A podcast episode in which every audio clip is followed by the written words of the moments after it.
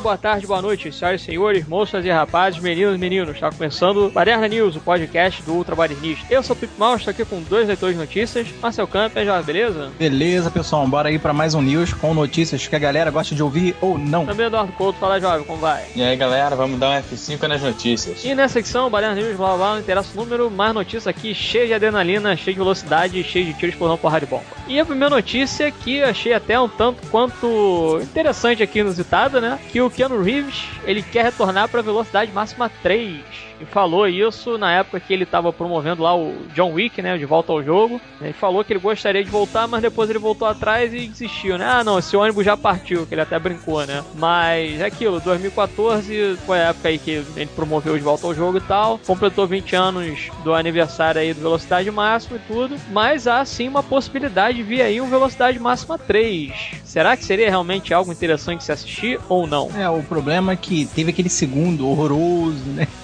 que só contou com a Sandra Bullock, né? Que foi uma das protagonistas lá do original. Mas eu acho que todo mundo aqui é unânime, né? Geral que viu os dois filmes sabe que a força tá no primeiro. E, inclusive, foi o filme responsável por jogar o Keanu Reeves e, a Sandra Bullock, apesar de já serem conhecidos, né? Terem, sei lá, feito filmes anteriormente, mas estouraram mesmo assim, né? É, bem mais. O Keanu ainda tinha outros filmes mais interessantes. A Sandra nem tanto. Mas Velocidade Máxima ainda conseguiu jogar os dois lá pro estrelato mesmo. E ainda apresentou o Jan de Bont, né? O Jan de Bont, falando como se escreve. Começou como diretor de fotografia do grande Paul Verhoeven, né, cara? O diretor que a gente sempre, quando pode, dá uma exaltada aqui ao, ao holandês maluco, né? Como é conhecido. E o Jan de Bont também começou com o Paul Verhoeven e foi o primeiro em filme dirigido pelo Jan de Bont. Cara, ele mandou muito bem. Eu acho que é, é o filme que, assim, que você sente que é uma simples história, mas o desenvolvimento dela que acaba pegando o espectador, né? E veio aquela continuação horrorosa mesmo, que, porra, foi de um navio desgovernado, né? Assim, desgovernado que eu digo é sendo ameaçado como no original era o ônibus, né?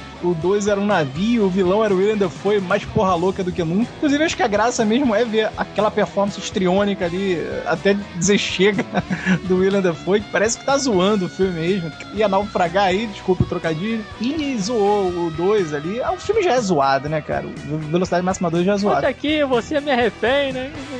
Muito merda, né? Que, que roteiro, né? Cara? É muito assim, é. Porra, parece filme feito pra TV, sabe? Tirando a produção, claro, ali tem efeitos especiais, mas é, porra. Tem filme pra TV que tem história mais interessante. Né? Nem era mais o Johnny Bond dirigindo, né? E tal. Aí a Sandra Bullock volta e, porra, depois ela se arrependeu. Depois da entrevista ela falou que nem deveria ter aceitado fazer o filme, a continuação, enfim. E aí, pô, é até legal aqui no, no Velocidade Máxima 3 o Keanu Reeves ter um dia dito que, pô, deu essa vontade de voltar a interpretar o Jack Traven, né, cara? Que é um policialzinho é, é legal, assim, carismático, né? Porque vê que é um cara bem humano, né? Ele tá ali, não é nenhum porra louca lá, John McClane, ao mesmo tempo é, né? Só que, pô, é, é um cara que você vê que tá tentando ajudar pessoas e tal, comuns, cidadãos que não é, não tem terrorismo, não tem nada assim tão violento, é só um cara que jogou uma bomba em algum lugar e tal. Ou seja, o Keanu Reeves é o tipo de ator que sabe escolher pelo menos um personagem que combina com ele, né? E o Jack Traven funcionou. E quando ele fala que quis voltar ao personagem, pô, dá novamente uma luz aí na esperança dos espectadores. Mas é triste, porque infelizmente ele voltou atrás. Né? Ele falou que não, que o ônibus já partiu, fez essa piadinha aí e tal. É aquela coisa, cara. Eu também, porra, o que que vamos fazer agora no terceiro? Vamos botar uma bomba no avião?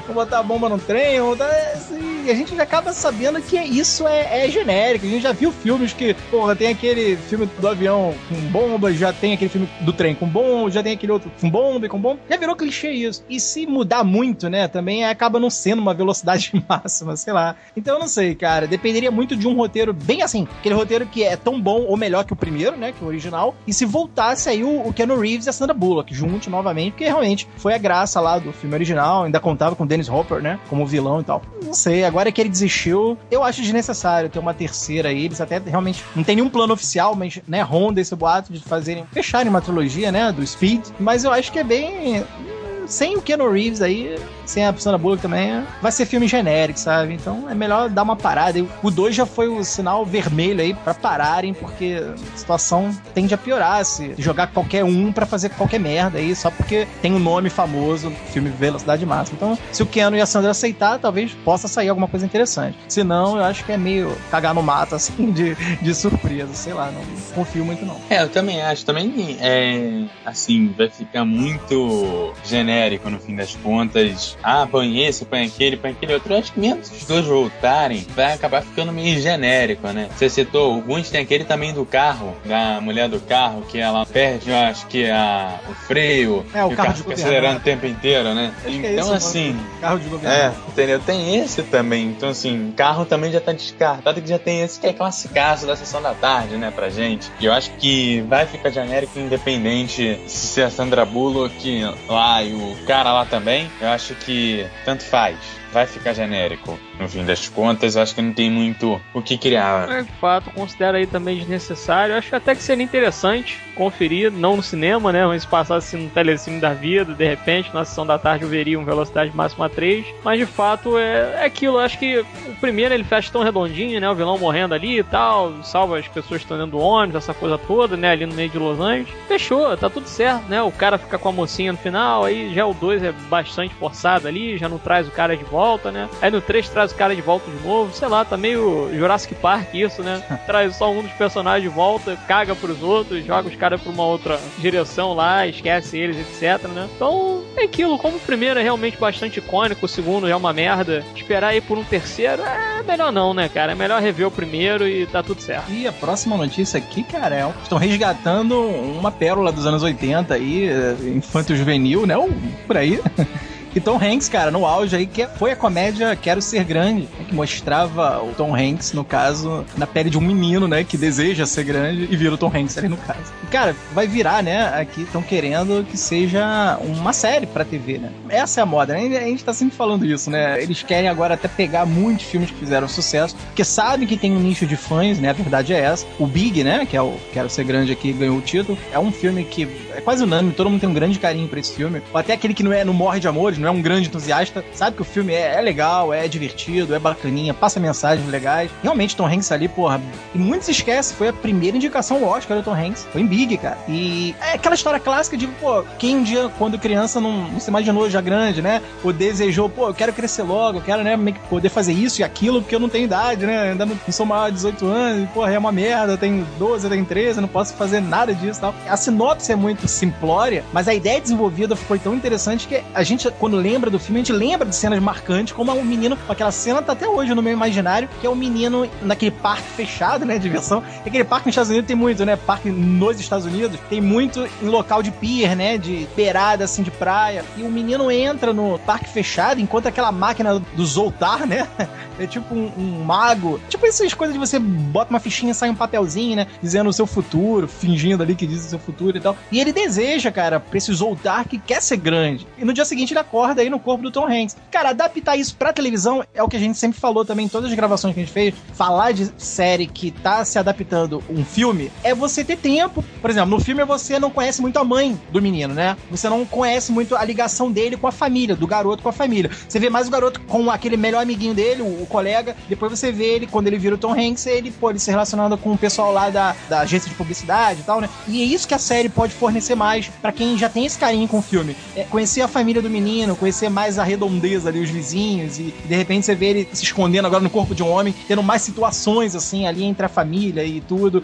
coisa que no filme é realmente até um pouco mais rápido. É um filmaço, eu, eu adoro Big, eu tenho até, porra, eu comprei é um filme de prateleira minha de carinho. Mas na série, realmente, pô, pode se desenvolver isso ainda de uma forma mais intensa, cara. Ter, ter momentos mais emocionantes, ter momentos mais divertidos. Eu, eu acho assim, é uma ideia bacana, é, mas aqui tá até dizendo que a dupla é responsável pelo roteiro, né? É, porque é isso que eu ia falar, você tem ter roteiristas que deem essa vibe que o filme levou, né? Que o filme trouxe pra gente. Aquela coisa meio de mágica, mas ao mesmo tempo emocional, de lições de humanismo. Então a série tem que preservar esse lado da boa pessoa, da pessoa ser boa, mas ao mesmo tempo tá numa situação desconfortável, de estar num corpo diferente. Mas ao mesmo tempo tem que ter diversão, tem que ter, porra, zoeira e tal. E afinal é uma ficção, né? O menino, porra, tá no corpo de um homem e tal. Esse Kevin eu nunca ouvi falar, e Mike Royce, que é uma dupla responsável pela série em Mister, sei lá, que, pô, nunca ouvi falar nessa série.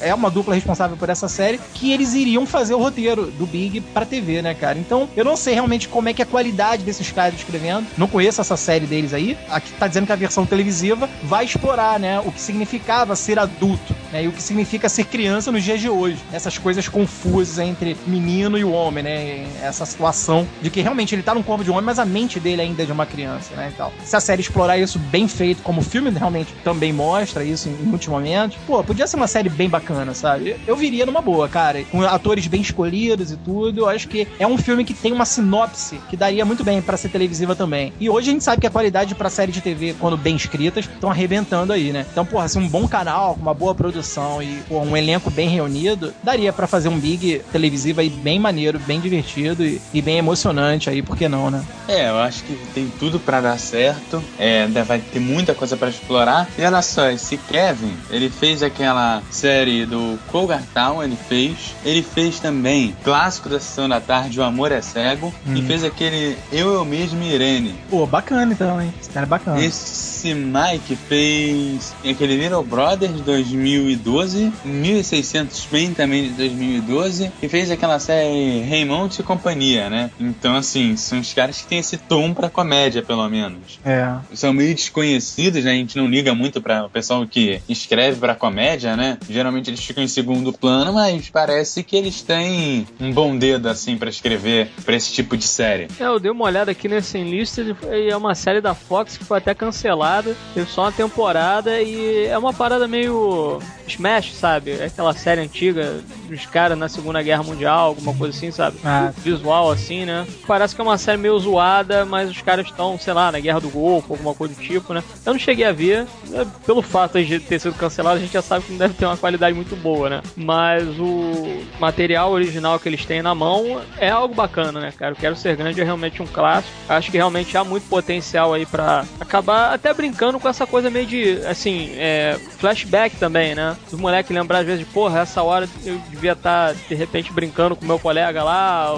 andando de bicicleta, qualquer coisa do tipo, entregando jornal, sei lá. Mas eu tô aqui nessa reunião chata, tendo que aturar isso daí, né? Os caras falando um monte de ladainha aí que eu não concordo, mas também não posso meio que abrir a boca, né? Porque preciso pagar minhas contas e tudo. Então, quer dizer, tem esse tipo de coisa que os caras podem brincar com relação ao que é realmente o personagem ou com aquilo que ele deveria ser, mas agora não é e tal. Então tem um pouco dessa brincadeira que pode é, render boas situações, né? De repente querer namorar e tudo, ah não, beijar da sapinho, etc. Não sei, né? Pode ter alguma coisa assim, né? Uma coisa mais zoada, assim, do personagem ele não se sentir bem dentro de um determinado ambiente ou qualquer coisa do tipo, né? Justamente pelo fato do tamanho dele não combinar com a mentalidade dele ainda infantil e etc, né? Então eu acho que é uma boa ideia, eu acho que pode sim render uma série que vai durar um bom tempo. Só esperando, na verdade, aí para ver o elenco e tudo aí, quem é que vai fazer parte do apoio, quem vai ser o ator principal, né? No caso, a versão mais velha do garoto, né? E etc. Pode ser assim, cara, que renda aí uma comédia bem divertida, né? Apesar dos caras aí que foram escolhidos não terem tido tanta sorte assim com a série passada dele, né? Mas eu acho que vale a pena acompanhar. Eu, pelo menos, vou assistir o piloto, porque eu gosto muito do trabalho original e uma pena aí, podiam trazer o Hanks de repente pra fazer uma participação, né?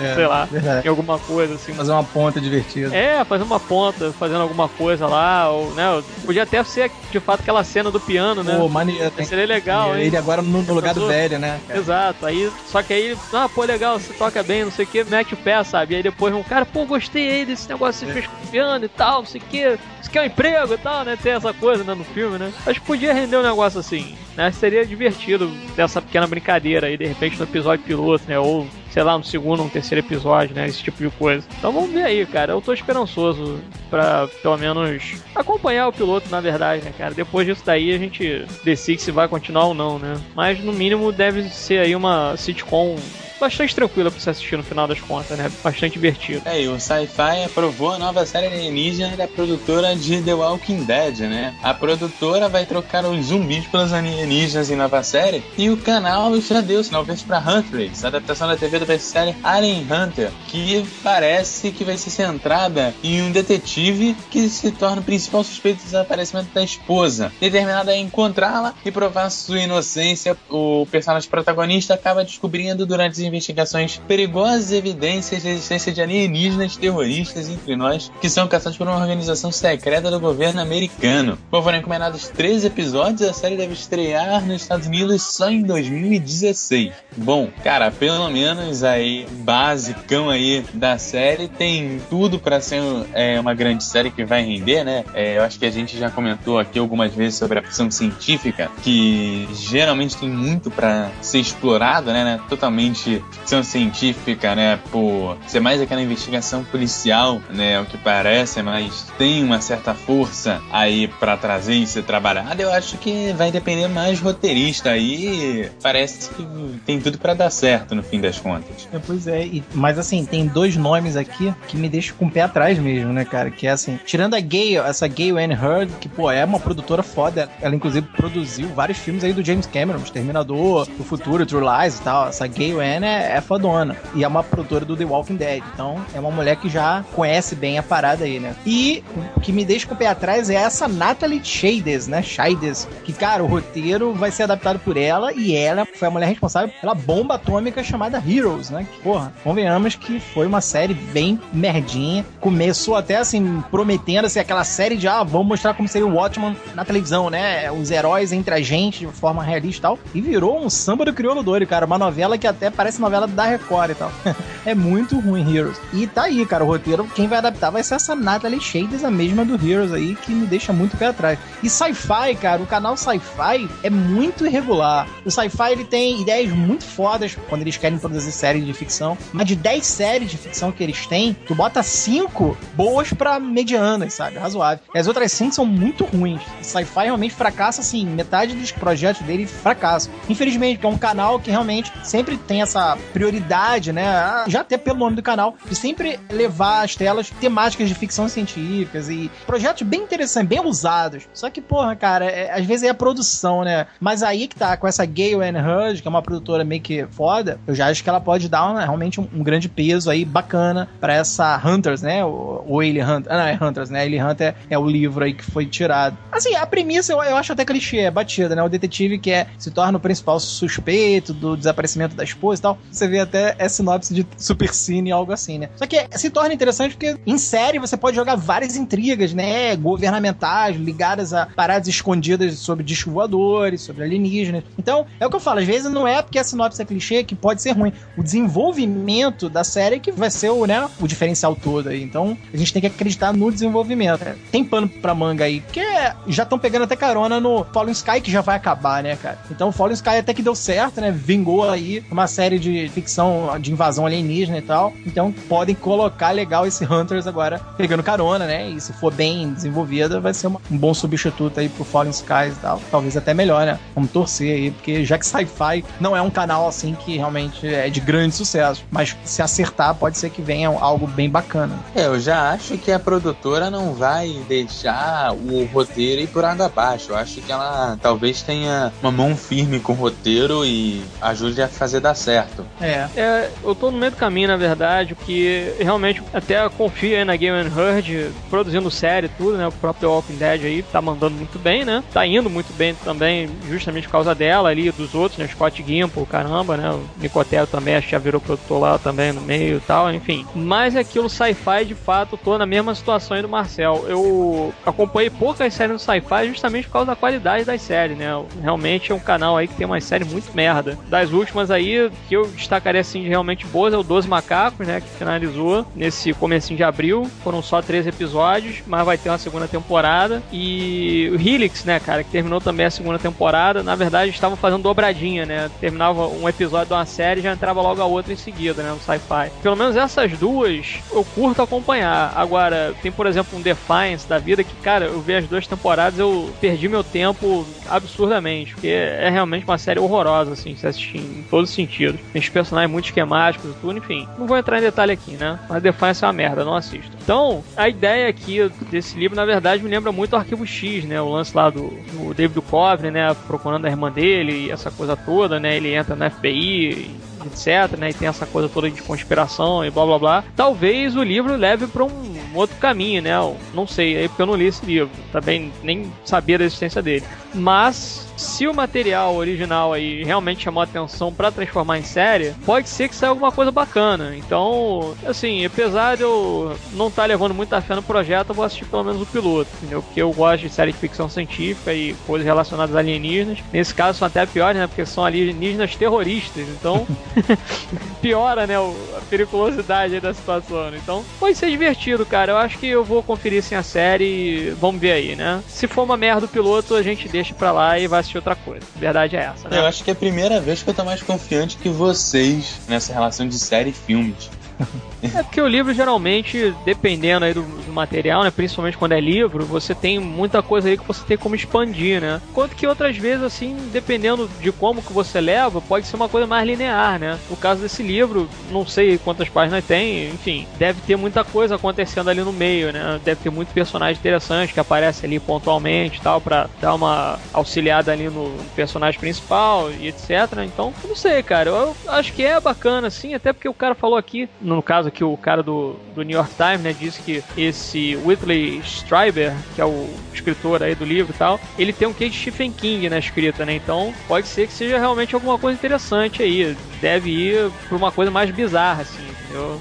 pelo menos o piloto eu sei que vou conferir. A verdade é essa, né? E por falar em adaptação de livros e etc., temos aqui que o Dwayne Johnson vai estrelar uma adaptação da obra do criador Jason Bourne, que ele vai ser o protagonista de The Johnson Directive adaptação ao cinema da obra póstuma de Robert Ludlum, o criador de Jason Bourne. A informação foi confirmada pelo próprio ator no Twitter e eu não sei aonde que ele vai conseguir tempo na agenda dele para fazer isso, porque ele tá fazendo uma porrada de coisa ao mesmo tempo. Vai ter inclusive série dele aí da HBO. É. Eu não sei aonde esse cara tá conseguindo tempo, meu irmão. Deve ter dois aí, não é possível. E tá aqui dizendo que vai ser escrita pelo Akiva Goldsman, né, que fez o Sua do Código da Vinci. A trama acompanhará o Paul Jensen, que é o The Rock, né, ex-fuzileiro perseguido por suas memórias na guerra do Vietnã, que trabalha como consultor de uma empresa de segurança. Em sua nova missão, Jansson deve resgatar o bilionário e filantropo Peter Novak, sequestrado por um terrorista conhecido como O Califa. Mas a tentativa de resgate sai terrivelmente errado e Jansson fica marcado para morrer por ordem dada pelo mais alto nível do governo. E para sobreviver, ele deve desmantelar uma grande conspiração.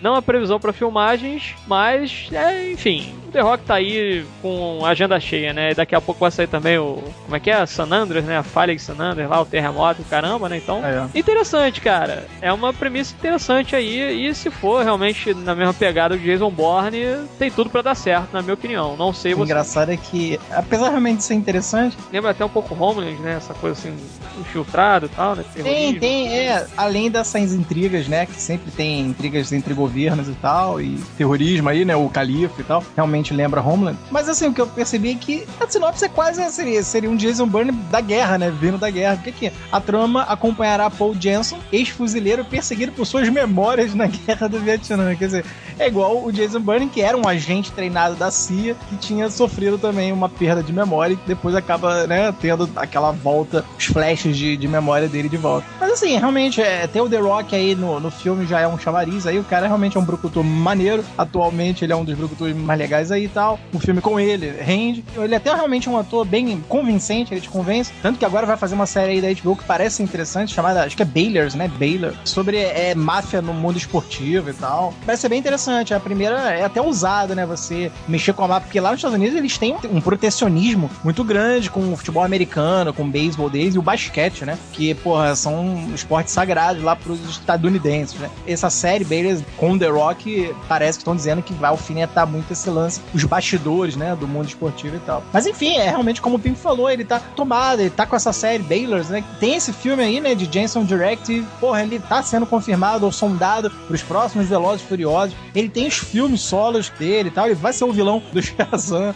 o Adão Negro. Porra, e San Andreas. O cara tá tomado, cara. Realmente, por isso que ele tá cada vez mais bombadão aí. Porque daí, o cara tem que tá tomando muita vitamina aí, coquetéis orgânicos aí pra sustentar muito pique, cara. Mas assim, em relação a esse filme aí, do Robert Ludlum, né? O criador aí do Jason Bourne, realmente, o cara manjava muito bem de tramas, o governamento intrigas, né? A gente já pode, pelo menos, estar tá garantido aí uma qualidade em torno disso. É, o The Rock realmente é um brucutu carismático, simpático. O cara não é só porrada, um paredão, né? E péssimo ator, não. O cara realmente ele te convence. Pelo menos a sinopse, que a gente não tem muito para onde seguir, só é um, um ex-fuzileiro quase desmemoriado aí, igual o Jason Bourne. Mas quem tá envolvido, né? Os caras responsáveis, o Akiva Goldsman, pô, é o cara que já escreve filme pra caralho, já há muito tempo aí. Tem toda essa reunião de, de gente conhecida, ao menos, que não é nenhum desconhecido, amador que tá entrando aí. O próprio The Rock mesmo a gente já conhece de longo tempo. Vamos ver, cara. Eu acho que, como o Pimp falou, dá para ter uma segurança, né, nesse filme aí. A sinopse também, apesar de não revelar muito, já foi escrito aí pelo Rob Ludlum, que é um cara que manjava disso aí. Então, ver como é que vai ser. A gente não, tem muita coisa sobre essa de Jensen Directive, né? Nem título ganhou por aqui. Mas tendo The Rock eu vou ver, cara. Eu sou realmente um simpatizante do cara aí. Eu acho que quando tem tiro, porrada e bomba, intriga governamental agora e tendo um cara como The Rock, gente sabe que vai rolar uma ação maneira, pelo menos aí. Vamos ver como é que vai ser. É, vai, que vai rolar uma ação maneira, vai. Que o The Rock é um cara maneiro, é um cara que não sei como é que ele consegue aguentar o próprio corpo. Pelo amor de Deus, cada vez que ele chega na tela, ele enche mais a tela. Daqui a pouco não vai ter câmera para ele, vai ter que ter uma câmera especial para caber o cara, entendeu? O braço, dele, é... o braço dele é três dos nossos, né, cara? Porra, do meu então, que sou magrinho, cara.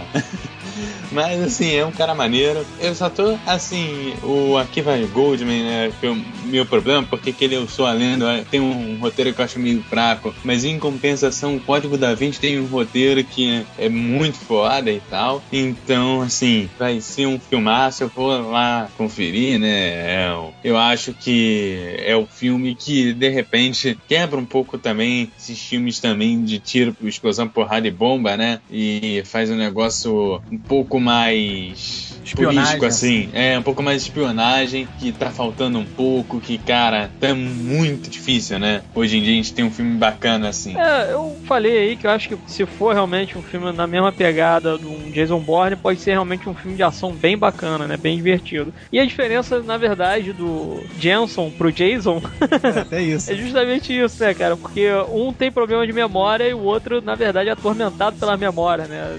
Com relação assim a background é muito parecido, né? Só pelo fato de ter o The Rock como protagonista, pô, já vale a pena, né, cara, dar uma assistida aí. Então deve ser um filme, no mínimo, divertido que se vê, né? Mas, de fato, aí, alguns caras que estão realmente envolvidos aí na parada, não, né, no caso aqui, o Gosman mesmo, não trazem, assim, muita credibilidade pro projeto, né? Mas, dependendo aí do resto da equipe que trabalhar com ele ali, assistenciando também no roteiro, né, o produtor e etc, né? Alguém vai acabar metendo a mão ali, vai dar um pitaco, etc. Então, deve ser um material também já bacana, né? O livro deve ser realmente interessante aí. Robert Ludlum, apesar de eu não ter lido nada que ele escreveu, né? No caso de Bornes e essa coisa toda, mas pelo Borne em si e se você for pegar assim com relação, por exemplo, a personagem, universo, como é que é feito e tudo, lembra muito o Tom Clancy, assim, né, com relação ao Jack Ryan e tal, né, e, enfim, os filmes que saíram aí, Caçado ao Tubo Vermelho, Perigo Real Imediato, etc. Então, se tiver um pouco de Borne, um pouco aí do que os filmes bons aí saíram, né, das adaptações do Tom Clancy, e ter meio que essa mistura dos dois, acho que vai ser interessante, cara. Então, e o The Rock aí, pelo fato do cara ser muito carismático, tudo, né, já traz essa credibilidade aí pra ser um cara todo grandão, parrudão, etc, né, porradeiro e tal. Ah, cara, o The Rock tá no projeto como protagonista, então eu tenho que assistir a parada, a verdade é essa, né? Cara, trazer a última aqui, eu acredito que foi unânime também, né? É um desses filmes que todo mundo gostou e tal, e quem não gostou realmente é, é mal-humorado que é Zumbilândia, cara. Zumbilândia foi uma das comédias de zumbis mais legais já feitas. A gente tem aquele Todo Mundo Quase Morto, também é bem divertido e tal. Mas o Zumbilândia ele tem uma pegada ainda de ação, né? Assim, aquilo que a gente gosta de você ver. Grupo de sobreviventes no universo fudido aí, pegando a frase do Pimp, que gosta e tal. Apesar deles serem divertidos, pô, ele realmente, cada um ali é preparado para combater zumbis e contra-atacar. Inclusive, quem se destaca ali, não podia ser diferente, né? É o Woody Harrison como Tallahassee. É também unânime, é um personagem que tem um carisma carisma maior, né? Uma empatia maior pelo Tallahassee e tal, que ele realmente ainda é viciado em bolinhos. ele atira com uma espingarda e come bolinho, né? Os donuts dele lá. E, cara, é maneiro, porque a matéria é que tá dizendo que vai ter uma continuação, né? E olha que maneiro. Porque todo o universo do Zumbilândia tinha deixado um grande gancho, porque, pô, cara, o universo de zumbi, a gente sabe que o que mais tem é você criar e criar em cima disso, né? Porque sempre vai existir grupos de sobreviventes, sempre pode existir mais um, mais dois, mais três que eles podem encontrar pelo caminho. E zumbis mesmo, pô, assim, o foi infestado. Aquele grupo que eles enfrentaram foi só o que? Uma formiga no meio de uma multidão, né? Então a gente pode imaginar que vai ter mais ameaças, perigos em torno deles e tal. E se voltar todos eles, né? Porque assim, os responsáveis pelo projeto já tá aqui pelo menos sondado e confirmado. O diretor do, do original, né? O Ruben Flecha, falou que, pô, já quer voltar, né? Já foi procurado e é o roteirista aí, né? O, o estúdio contratou o Dave Callahan, foi roteirista dos Mercenários. Bem ou mal, eu, os dois primeiros são divertidos e tal, que a gente sabe que o Dave Callahan talvez é, escreva legal e, e vai estar tá aí, claro, supervisionado pelo Ruben Fleischer, que é o cara que comandou a parada toda. Só não há informações sobre o retorno, né? Do elenco principal que a gente quer, né? A volta aí do Woody Harrison, a Emma Stone, né, o Jesse Eisenberg, que agora vai ser difícil, que o cara tá filmando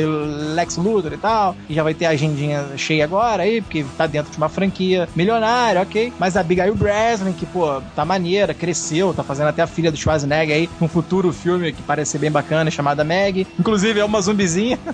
ela mudou agora, ela mudou o time, né? Agora ela vive uma zumbizinha nesse filme do Schwarzenegger. Mas tá maneira, a menina cresceu e virou uma atrizzinha bem legal. Pô, se eles confirmarem, cara, a volta e já tem o diretor, né, do filme original, que é o Ruben Fleischer, que mandou muito bem. Pô, a gente lembra de cenas, apresentação lá das vítimas, né? O gordinho do banheiro e, e tem a explicação do porquê o gordinho vai ser o primeiro a ser comido e tudo mais. Pô, é um filme fantástico, cara. Eu acho que talvez seja a minha comédia de zumbi preferida aí. Porra, tem sequências hilárias no supermercado e tal. O Tallahassee treinando com um taco de beisebol dele. Eles encontram o Bill Murray.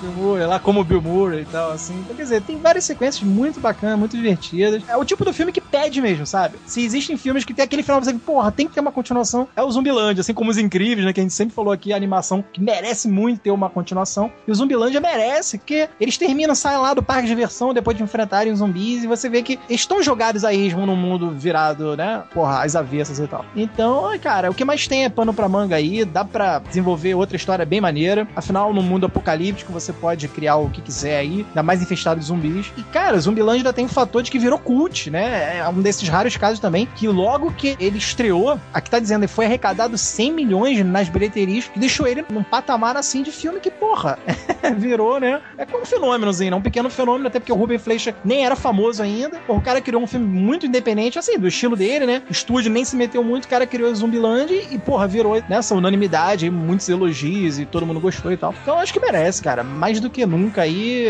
vai ser muito bem-vindo um Zumbilândia 2, desde que realmente consiga trazer todos eles de volta. Tallahassee não pode faltar, os, os, amigos dele lá, que cada um tinha um nome de estado também. Pô, Zumbilândia já é por si só é carismático, né? Merece uma continuação, assim. Merece muito uma continuação. Zumbilândia é o filme que conseguiu dar uma zoada com vários filmes aí de zumbis, né? Eu acho que, assim, é a comédia que pede, aquele esquema de tem sempre uma história para contar. Resident Evil está aí pra provar isso, né? Que tem sempre uma história para contar, a gente não sabe o que, não sabe para onde pode piorar, mas tem sempre uma história para contar. E Zumbilândia também. Eu espero que o Zumbilândia também tenha lá os seus filmes zoando com boa qualidade, né? De preferência, eu acho que, cara, o filme de comédia que pode ter, realmente aproveitar aquela questão dos, dos mercenários, né? Já vai ter o roteirista. É basicamente a mesma pegada. Entra um, sai outro e tal, e você brinca ali com a situação. No próprio Mercenários, os caras brincam muito ali entre eles, né? Então, nos Zumbilândia, eles brincando entre si e tudo mais, eu acho que vai rolar. Espero que vamos todo mundo para fazer esse filme. Eu acho que vai ser muito bacana e eu dou uma força para esse projeto. E esse segundo eu vou ver no cinema, que o primeiro eu deixei passar. É, vou ficar na dependência também aí de ficar um tempo no cinema, né? Porque realmente o primeiro passou muito rápido e eu só é. pude ver em casa mesmo. Cara, eu curto zumbi, eu curto Woody Harrison, eu curto Emma Stone, eu curto Eisenberg e a Abigail Breslin fazendo as personagens. Curto também a direção do Ruben Fletcher, ele foi muito criticado aí por causa do Calça aos Gangsters e tudo. Eu curti o filme, achei muito legal. É aquele filme que a gente falou, né, do filme, é, tudo. legal, eu, eu gostei. É aquele filme que ele tá quase na mesma situação assim no Cavaleiro Solitário, né? Tem algumas coisas que são meio zoadas e outras coisas são mais sérias e tudo. E faltou um pouco disso, assim, de dar uma balanceada na parada, né? Mas, pô, com relação ao elenco e tudo, as atuações e tal, é realmente um filme bacana. Uma pena aí que depois disso ele não pegou mais nada, né? Eu não vi mais outro filme dele, nem nada disso. Então já faz um tempinho aí, uns três anos já, pelo menos, que ele não faz um filme, né? Então, cara, voltando ele e voltando o elenco original, e colocando, de repente, bota até outra celebridade ali no meio de novo, né, cara, pra morrer ali. Enfim, pode ser divertido, né? De repente, um Tom Cruise mesmo, né, cara? Ele já fez lá o Les Grossman no Trovão Tropical, né? Seria legal de repente fazer uma maluquice lá, zoar com ele mesmo, né? Enfim, eu acho que seria interessante, sim, ter de repente mais uma outra celebridade ali morrendo no meio do caminho, né? É, então, eu dou, assim, dependendo de mim, né? Lógico, né? Eu dou sinal verde pro filme sem sombra de dúvida. Acho que vai ser realmente um filme divertido, mas justamente se ele conseguir trazer o elenco de volta, né? E ter também, de certa forma, a liberdade ali para trabalhar com o roteiro junto aí com o David Callahan, né? Então, tirando isso daí, nada mais acrescentar ao projeto. Eu só espero que realmente saia o Zumbiland 2, que vem o 3, que vem o 4, etc.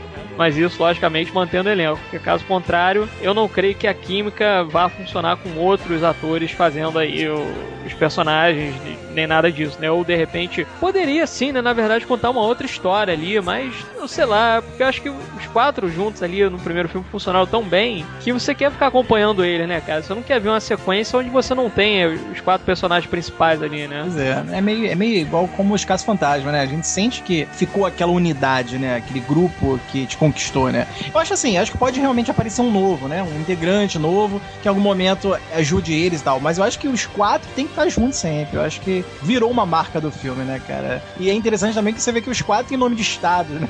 Então acabam se completando ali. É, é o Tallahassee, é o Columbus, é a Little Rock. Então, quer dizer, é, isso é legal, é bacana. Eles viraram uma família, né? E a gente sabe que no meio de, um mundo dominado por zumbis, é, os sobreviventes acabam formando umas famílias aí. Pois é. Então, é, é isso aí. A gente fica na guarda que, que vai ter de mais informações a respeito do projeto para ver se realmente vai valer a pena prosseguir aí nesse universo tomado por zumbis cheio de zoeira, né? Ou não. Bem, então é isso. Chegamos ao final da secção. Espero que tenham gostado. Dúvidas, críticas, sugestões, etc. Me para contato arroba ou dê seu comentário trabalhista.com.br. Nos vemos mais tarde. Um beijo na sua alma.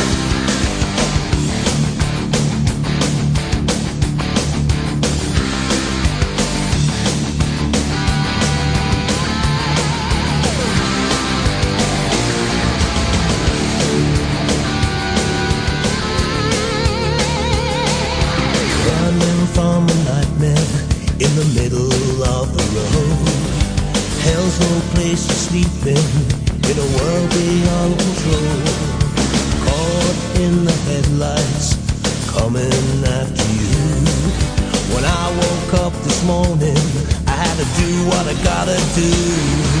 Blast me to heaven for loving you blast me to heaven for loving you. yeah! Speed, give me what I